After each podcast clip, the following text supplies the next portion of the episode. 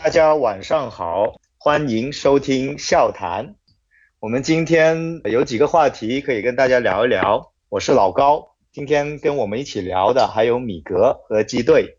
首先，我们聊一个新鲜热辣的话题，就是刚刚官宣的利物浦二号门将阿德里安。恰好呢，我身边这两位呢，都对阿德里安以前的前东家铁锤帮西汉姆是比较熟悉的。那下面呃，我我可以让大家听一下这两位这个所谓的锤蜜对这个阿德里安的一个评价。米格，你要不要先说一下？哦，大家好，我是米格啊。呃，说是锤蜜，其实其实不太正宗啊。觉得如果真的有铁对方的球迷，觉得肯定会觉得我们就是就是不太不太专业。但是其实确实，我和基队都呃关注过一段时间的那个西汉姆联的球，因为呃我记得那时候应该是一四一五赛季吧，那时候是帕耶呃刚刚从马赛那个加盟到西汉姆联时候，呃因为我那时候在虎扑论坛上那个回贴应该是回贴嘛，就是在那个留言板就是帕耶正式加盟铁锤帮之类的那个回贴，我我。呃，做了一段那个长回复，应该介绍了整个帕耶呃之前的历程，包括他之前在圣埃蒂安，包括在那个里尔啊，在马赛。呃，我也是差不多那个时间，之就是会比较关注一下呃西汉姆联队，因为帕耶来的那那一年刚好啊比利奇呃比利奇那个时候的教练是比利奇，他也带了那个兰奇尼过去嘛，所以他整个前场的攻势是比较华丽的。那那个时候的正选门将，我记得应该就是阿德里安。阿德里安，他我个人的一个印象就是他非常有激情，他是很有很有激情的一名球员。就是他他情绪来的时候，他能发挥的很好。但是他一旦他他其实有点像，我觉得他有点像那个克鲁尔，就是就是不相干了，因为我们平时看的比较多一点嘛，我们也有那个英超 fantasy 联赛，对不对？他有点像那个荷兰门将克鲁尔，就是在纽卡也踢过那个，就是会有点人来疯，就是有点情绪化。如果他们状态好，手很热之后，如果再加上如果对面那个就是对方的射门质量不是特别高，呃，仅仅说我们说的这些刷射门射正数那种那种数比较多的话。他们会手感非常好，然后会，因为他们本身的门线反应都是比较快的那种，没错，就会他们就是可以刷刷将近十个左右的扑救，你知道吗？嗯，对，对，对，对，对，他是他的反应很快，而且那个时候他他状态好的时候，他是因为首先本来西班牙门将他就很有一个特点，就是脚下技术是非常的好的，那是很适应当代的这种潮流嘛。那这是第一点，他然后如果他状态好的话，那就是他的呃范围很大。扑救范围很大，然后本身自己的门线反应也足够优优秀，就是导致了他状态好的话，他真的是有一种门神的感觉。对，对他他就是他有的时候就是在超神和超之间切换，因为我记得就是印象很深，他有好几次就是因为他的一些失误，包括是脱手，包括是和柯林斯，我记得有一次是和那个柯林斯，就是我们以前锤蜜就是经常唾骂的那个那个科那个转身一般就 是柯林斯，然后。那光头是吧？就是和后卫之间的对对，整个和中卫的那个呃，就是那个默契上面有了一些问题，然后导致了一些很莫名其妙的丢球，这种情况也是不少见的。他是他他是他是超轨的时候，他就真的是黄油手啊啊，就是扑救脱手啊，一些很简单的球也会漏这种，就是他是有这种情况。所以所以当他那个时候，我记得呃前面几年他开始沦为替补的时候。那个时候是爱尔兰的那个门将兰多夫上位了嘛？那个其实也是一是一直在做阿德里安的替补，结果对。啊，应该是应该是踢完欧洲杯还是踢完什么杯，然后啊那个兰多夫的表现还不错，然后就铁锤就尝试让兰兰多夫去踢一下首发，他他还留了一圈留了一圈那个下面留了一圈那个那个大胡子那个那个兰多夫，对对，然后但但是我真的觉得他兰多夫的水就就很一般，因为。其实兰多夫那几场我锤其实基本上也是，呃胜场非常少，基本上都是非平即负的，没错没错没错。我们先说一下那个米利奥莱啊，他现在转会走了嘛，然后阿德里安来了，那你觉得是提升了还是也就差不多这样子呢？嗯，其实我觉得，我个人觉得就是阿德里安，就是我印象中的阿德里安，因为我我我们平时看的那个。铁锤的球还不不少嘛？上赛季其实阿德里安他踢的比赛非常少，呃，因为那个铁锤的门将那个已经是那个法比安斯基了嘛，主力门将已经法比安斯基了。法比安斯基是一个就是在门线上更优秀的一个门将，应该对记得如果没有记错，最近三年他的总的扑救数，就是最近三年所有英超门将上他的总扑救数是最多的。对，就是他他是非常优秀，对。对他，他是一个就是呃，就是也是我们在在我厂待过的，对不对？我厂待过的门将都是有光环的，在那个三 C 那肯定。呃，之前 老高那个场面属性又又又泛滥了，对不对？就是之前三 C 在在英超被骂的狗血淋头，到了那个意甲去以后，现在也成了一代门神了，是不是？那那其实那个，所以说他如果比起像那个嗯法比安斯基这种，在我们说在中游队比较优秀的门将，他是比不过。所以说，我觉得他其实你说和米米尼奥来比有什么优劣的话，我觉得他可能作为板牙门将，他的脚下的一些技术更优秀一点。对对对对对对，没错。然后他的呃，就是说他如果状态来了以后，他的手手感热的时候，他的这个整个的一个扑救的频率，还有包括他连续扑救的一个能力更强一点。我觉得米尼他的就是职业态度是真的很好很好。哦，对，这点真的是吧？但是我觉得有还有还有一点就是这个阿德里安他。本身本身他的风格是跟阿里森是有一点点相像的，所以而且他们两个都能够用西语或者葡萄牙语去交流，呃，这这一点上上面我觉得也是一个好处。你要去比较阿德里安跟米尼奥莱的，就是呃，我觉得相对而言阿德里安要好一点点吧，我觉得。但是米尼奥莱他也有自己的就是特点，扑点球这种。属性真的这样，铺点超强的。我记得如果没错的话，米尼应该也是在呃在那个红军留下了自己浓墨重彩的一笔，就是他的点球扑救率应该是对，应该是最高的。如果没有记错的话，之前我我记得看到一个这样的相关的那个那个消息，应该是这样，对，好像是 Opta 的数据吧，对。好啊，谢谢大家。说起点球啊，我们就不得不提起刚刚结束的这个社区盾杯。利物浦以点球一球惜败嘛？那现在当然，如果当时米利奥来上或者已经官宣的这个阿德里安上，会不会好一点？我们不知道。那我们顺势聊一聊这个社区盾杯。呃，这个你们聊一聊啊，觉得这个块有没有什么可以战术可以说的，或者观察的，觉得比较有意思的东西，可以聊一聊。我感觉这场比赛好像利物浦几名就是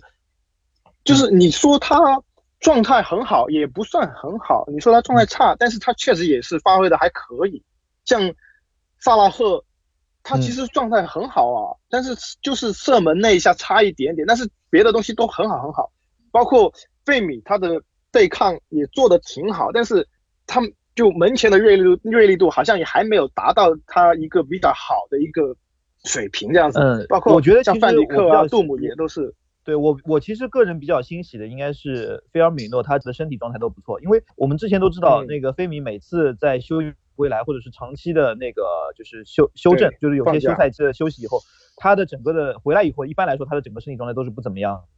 包括呃，如果没有记错的话，过去两年的那个夏那个夏季联赛或者说是季前赛，他基本上整个就是人会有点发福的感觉。然后就是整个状态，包括他的触球的一个感觉，就是有的时候会发现他在季前赛，特别是赛季开始的那几场，他的整个的触球感觉就是停球两米远，又回到原来那个那个那个费尔了，对不对？就是有点废废的那个费尔。但是但是前年还可以，前年还可，哦，去年是前年还可以，他的季前呃去对对，然后但今年我觉得他就是整体给我感觉就是非常精壮，可能是因为他整个人都晒得有点黑吧，皮肤有点黝黑层亮的，加上他整个的一个肌肉线条，我觉得他整个的身体状态保持的非常好。因为而且昨天从昨天他的拿球，包括对抗，包括他的那个呃就是触球的感觉，其实我觉得看菲尔他的状态好不好，因为我我我我我记得在群里面那个微笑，我还有我们几个也讨论过嘛，就是看菲尔米诺他状态好不好，一个就是看他触球停的停球的时候是不是很顺脚，另外一个就是看他的对抗的一个一个一个对抗的一个感觉。我觉得昨天整个从他对抗和他拿球感觉都是还 OK 的，他状态还是呃就是不太像以前就是休赛季回来以后会有点点的颓废的那个菲尔米诺，我觉得这点我还比较欣慰。对，但是我个人就是就是讲讲了这么多就不要管他射门了是吧？对，不要管他射门了，他本身的射门我不会特别指望，你知道吗？我觉得我射门我宁愿去指望这马内回归以后他他会不会给我们呃 带来一些攻门上的一些惊喜，对不对？对，所以所以所以昨天昨天这个比赛，他就是就是这一点就有问题。你除了萨拉赫以外，没有多一个人去威胁到曼城的球门了。我觉得这是一个问题。那你们觉得？你们觉得萨拉赫算浪射吗？我觉得因为他边路一拿球也没考虑过传球，基本就是内切一招了，那确实是很容易被防住啊。他他上半场我印象他上半场是有过两到三球是直就横传到禁区边缘大禁区边缘，但是有一次基本上还停球停出边界嘛。嗯，对。但是基本上 无论是亨德森也好，还是杜姆也好，还是谁也好，他们拿了球之后没有办法远射，就是已经是空间已经出来了，你都不去打远射的话，那久而久之，你这这一个给中路的这个。你等于说，你你我我把球给了中路，你你中路再转左右两边，你等于是还是把球回给我自己萨拉赫，那我还不如自己打门嘛，对吧？因为我觉得其实呃最大的一个问题就是缺了三叉戟，缺了那个马内嘛，然后呃左边左边的那个前锋等于是用呃奥里吉来替代，但是奥里吉呢他并不是一个很喜欢进到禁区里的一个呃这样一个前锋，其实在以前他租借到里尔那赛季开始，因为我记得以前也在。呃，群里面聊过，包括在区里回帖聊过，他其实是，呃，他本身的一个定位其实有点模糊，因为他虽然说他他有一脚就是从从那个左边路，呃，那个大禁区线被切射门，内切以后兜弧，不管是兜弧箭还是抽进角，他的那个射门的准确率都是比较高的。对，但是对对对对，但是他本身并不是一个呃对禁区冲击欲望很强的一个一个前锋。嗯，而还有一个问题就是，呃，他如果是踢马内这个位置的话，他。既要承担防守，也要承担进攻。像他这种身材的球员，他很难很难消耗能够兼顾这两个。对对对，消耗非常大。对，因为之前呃，我记得好像在去年开季之前，我说肯定就是目前还是就在在那个库蒂尼奥走之后嘛。我那时候我记得还在那个，就是说那时候我说我们是不是扎叔要开始打前行攻势了？前行攻势就是菲尔米诺后撤，名义上是中锋四三三的那个中锋，他其实是类似于一个菱形中场的前腰。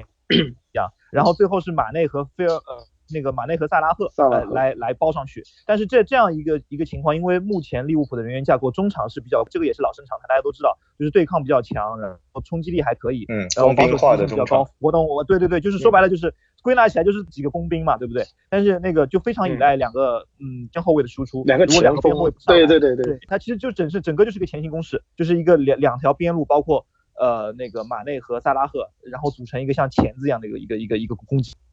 就但是就是今年的话，如果是从季季前赛来说的话，如果缺少了马内这个点的话，然后奥里吉他本身的踢球习惯，包括他的风格，呃的一个一个一个影响，所以说你会发觉就是利物浦在禁区里面的人头真的是不够。所以这个也也也能够就是就是有一个疑问呢，就是有一个疑问是给扎叔，就是你到底扎叔到底你要是怎么样去使用？我觉得。按按道理哈，到奥里吉这个年龄，他应该是要比较明确自己该发展哪一个一个一个一个角色，该对到底是踢边锋还是踢中锋？那踢中锋要要加强什么？踢边锋要加强什么？这个东西我觉得他应该是准备要明确。我你还是像像上一场这样子把他推，就是把就你只不过把马内要做的东西原原全部照搬到。奥里吉身上那其实是不合适的，奥里吉也不一定能够做好，也不能够做到，我觉得。对，但其实我觉得这个这点上来说，就是本身是呃那个奥里吉也算是生不逢时吧，因为其实之前在那个奥里吉加盟那个就是欧联的时候，购买了奥里吉这这名球员，然后那时候我记得是在群里面是蚊子吹了他一下，因为蚊子看过奥里吉在那个里尔前一年的，就是刚刚在里尔高光那一年的球，然后呢。我们是开始关注，是呃，因为已经买下了，然后反租世界杯嘛，他刚好世界杯那年真正高光的是是世界杯那年，对，世界那年，因为因为那个本特克受伤，然后呃，比利时就带了卢卡库和他，在那个用了几次阵以后呢，发觉就是还是奥里吉反而。更好用的那一个，因为卢卡库你知道是巨型边锋嘛，对不对？那么 奥里吉其实在世界世界杯的时候，他展现出了一个非常全面的一个中锋的一些技能，就是说他本身并不是说你我像吉鲁那样去争高点去争低点，但他脚下很有活，然后他本身是能够反哺中场的一个一个前锋，他的活动范围也够大，但是他并不是那个时候奥里吉并没有畏惧身体接触，他还是能够扛着人做动作，他去抢点的时候也是会飞扑出去抢点，然后包括呃那个奥里吉最高光的那段时间，就是在呃利物浦进到。欧联决赛那年，对他就是就是扎叔第一年嘛，嗯，扎叔第一年一一呃一五一六赛季的时候，一五一六对对。一五六一五一六赛季。那时候他最高光那几场比赛连呃连续五五五场还是六场进球，然后对抗在那个对多特的半决赛的时候，我我我记得那时候客场那场，我那时候还和那个群里的兄弟姐妹们一起聊球，聊得很嗨，说啊我们利物浦真的捡到宝了。然后那时候雅典老师还说啊这个奥里吉这个怎么吹都不为过。那那场比赛我觉得就是说虽然说可能他没有进很多的球，没有什么大三元进大，他其实是丢了蛮多机会的。对，但丢了蛮多，但是他那场比赛他在前场的拿球、洗球、接球，包括包非非常常的棒。他像那个因为那场比赛就是客场踢多特那场比赛。其实是利物浦整个的形势不是特别好，然后多特的攻势没无法忍错没错。然后他承担他在前场像一个定海神针，就像怒海扁其实舟一样。那那一年整个欧联，整一系列的欧联，就是利物浦就是靠后面的一个萨科，中间的一个艾姆雷詹，前面的一个奥里吉嘛。那个时候对奥里吉对，那个然后因为奥里吉他本身本身射门的范围很大，他在禁区外围他已经可以可以打门了，他已经他可以发炮了的远射其实是没错，他远射其实是很不错的，而且那个赛季他其实展现出了很不错的中锋功底，他能够没错。比如说对对多特那那场，他连续对抗两个多特的中卫，我记得那时候我们还呃买了那个软件叫什么，就叫什么 Scout，就是那个那个那个可以查到一些高端数高阶数据的那那个那个软件。对，然后那场那场比赛的那个奥里吉单场的对抗次数是应该是十七次，如果我没有记错的话，然后成功对抗应该是呃十四次还是十五次，就是说他对那时候对整个的进攻体系的一个一个构架是非常有帮助的，因为他在前场能够拿拿住，能够拿住球，从他对整个的后续队友的跟上，包括利物浦防守的压力的缓解，都是很大很大的一个帮助。但是是被莫里踢伤以后，他本身就是也是很，就是他整个的，我觉得他的心态一直是他的恢复有问题，他的恢复可能他的跟腱受伤，是他的恢他恢复不到再再也恢复不到那个当年那个那个那个就是能够硬扛多特两大中卫的时候那个样子了。另外一方面，我觉得他的本身的心态也也会有一点问题，这是我个人是，我觉得他更多就是心态问题，对，他也不敢去用尽全力去抢点，因为一个好的中锋，你我们知道我们需要一个冲击球门的一个欲望，他需要有些时候做出一些极限动作，或者把人整个人甩出去去抢点。他基本上之后我再也没有看到他做出这些动作，这他基本上就是在外围。这很有意思，就是克洛普嗯现在又说他的那个训练态度很好，然后当然呃欧冠也立功了，然后现在也觉得要给他机会，但是又感觉真正让他踢球的时候呢，他又好像没那么拼，所以最后会怎么发展？你们有没有一个他我觉预计得他并或预测？不是拼，只是他的他现在的风格就是有点类似于巨型边锋了，就是我们那时候说他很啊，他对他很危险以及他很危险是才是正牌的全能中锋，然后那个。卢卡库这个巨型边锋，他只会拉边。那时候大家在卢卡库还在埃弗顿的嘛，虽然说进球不不少嘛，对不对？对，实际上实际上你看季前赛，呃，我我我印象我不记得是哪一场了，应该是呃踢曼城的前一场，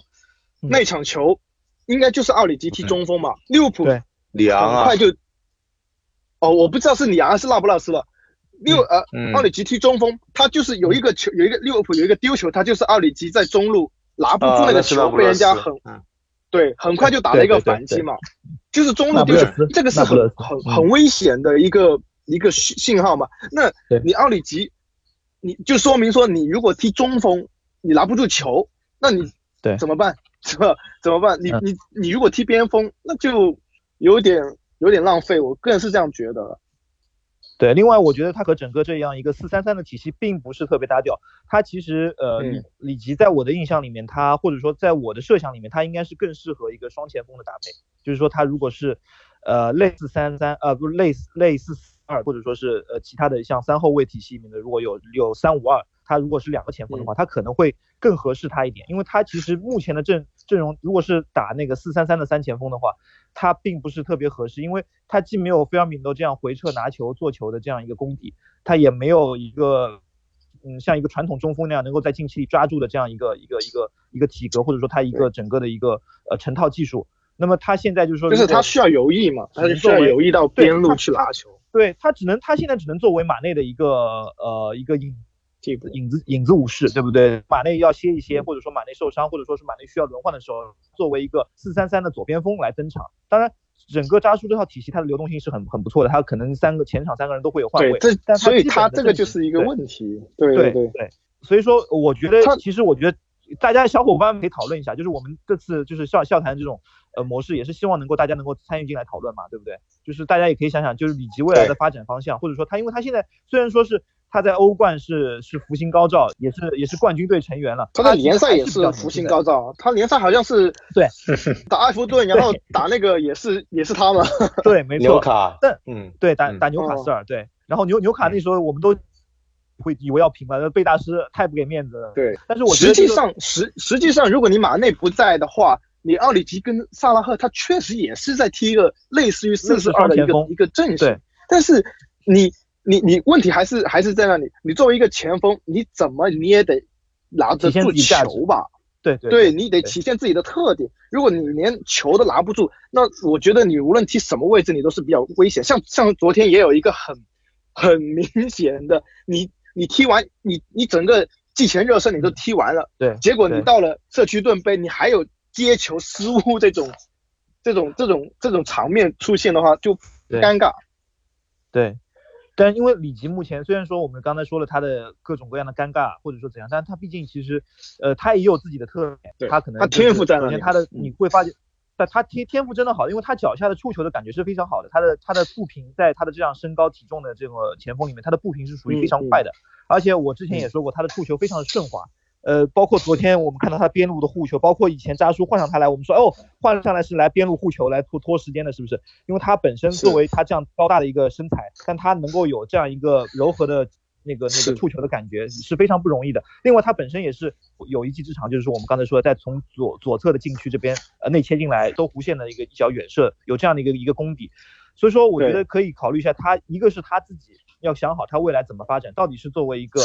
呃可以拉边的中锋来来来要求自己去加强对抗，要求加强自己的一个中锋的成套技术，包括呃支点的。对，我觉得你无论怎么发展的好，他他必须要增加的就是他自己的这个锐利度。他不增加自己的锐利度的话，你在边锋，他也是他在边路也是拿了球，要不就传中，要不就过人，没有，就是他不会说像马内一样，我还要去抢后点，我还要去去融入整个球队里面嘛。你你你，如果你只是在边路做做传球或者做传中，做做做打个远射就完了，那你其实是很游离在这个。球队之外的之外，对对对对对，那你那你这就是他的一个一个很大的问题。对，另外另外一点，我我觉得比较担忧一点，因为因为其实呃之前我们在校坛内部我们讨论过，戈麦斯虽然说他的能力并不说呃怎么超一流或者怎么强，但是他之前照在呃去开季的时候那段比较好那段时间里面。会发觉他的风格其实是和范戴克是相对来说是比较搭的，在这几个中卫里面，因为他本身的经验还 OK，对不对？他哎对比较互补，在那个他本身也有那个踢边后卫的经验，所以说他补边的速度也是比较快的。但是一是的，但是他这次重伤回来以后，其实已经扎叔给他给过他好几场的时间了，包括社区盾也让他首发，但是发觉他的状态还不是很尽如人意。嗯，所以说我觉得这点是比较值得大家去担忧的，因为。首先，范戴克，我觉得我个人觉得他很难再要求他打满整个呃整个赛季每一场不落打下来，很难很难，因为明年的作战条件会更多，包括欧超杯等等等等。也能看出来，他呃像像杜姆和范迪克，他昨天的比赛里面这状态都不算是特别好，尤其是呃范迪克，他看起来他的身体状态是有点沉的，几次呃几次那个德布劳内他擦那个。左左中卫跟左后卫的内部的那个空间的时候，范迪克都跟不上的。对，是的，所以说我觉得中后卫这几位的那个状态，我觉得还是我个人会有点担忧。当然马蒂普状态还不错了，昨天就是说，包括他在边路怼那个呃鼻席啊、鼻席尔瓦，包括他怼上那个斯特林那几次，虽然说他速度拼不过对方嘛，但是啊，包括那个。我记得在呃那个耶热苏斯呃有有有有也有和他有有对位在左在那个利物浦的右侧禁区这边，然后呃所以他其实身位是被那个压被热苏斯压过了，但他最后靠大长腿还是把这个球拦截下来，也有这样的镜头。对，所以说我觉得呃马蒂普整个的状态还 OK，这点我觉得还可以，但是呃范戴克和戈麦斯，尤其是戈麦斯，我觉得比较担忧，因为我本来我们的设想他。是作为第二，甚至呃第二、第三，甚至于是如果状态好的话，甚至可以作为第二中卫，因为他毕竟是户口本嘛，户口本很金贵嘛。但现在来看，可能他目前甚至达不到第三中卫这样的一个要求。对，好的，现在现在利物浦的这些就收不住了。今天先聊到这里为止吧。反正今天也总结了我们的那个新援门将，还有两位小将对他们的一些期待和担忧。然后下下一期我们也会重点就利物浦后续的一些展望，或者其他如果有新源的话，我们也会继续继续聊一下。然后好了，今天的这个笑谈就结束了，谢谢大家，好的谢谢大家下次再见，谢谢大家嗯再见，拜拜。拜。